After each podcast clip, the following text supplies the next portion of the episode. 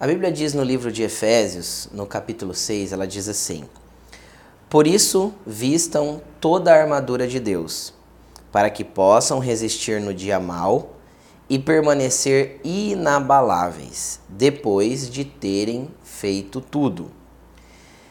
O que eu quero falar para você hoje é a respeito do dia mau. A palavra de Deus diz que é para a gente se revestir das armaduras porque o dia mau existe.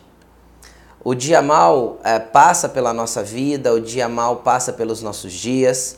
É, nós nunca conseguiremos passar é, pela vida, viver a vida toda, sem que dias maus surjam dentro da nossa caminhada.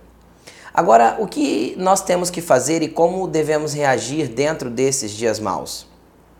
Aqui diz que nós temos como resistir nesse dia mal e temos que permanecer inabaláveis. Como eu faço para permanecer inabalável no dia mal? Como eu faço para não me desesperar, não me debater, não ficar abalado no dia mal?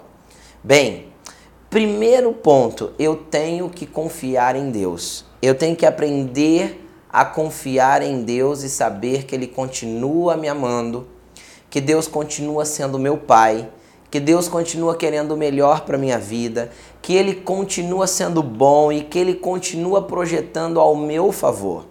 Nada vai fazer com que Deus deixe de me amar.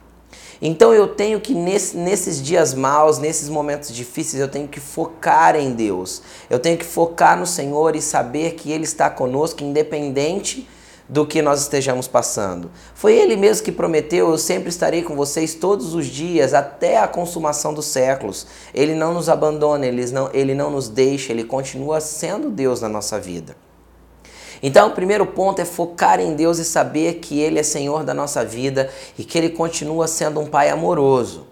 Aí vem, pode vir a pergunta na sua mente, então por que que, que Deus permitiu ou, ou por que que Deus é, deixou que isso acontecesse na minha vida? Bem, a Bíblia diz que todas as coisas cooperam para o bem daqueles que amam a Deus e que vive, vivem segundo o seu propósito.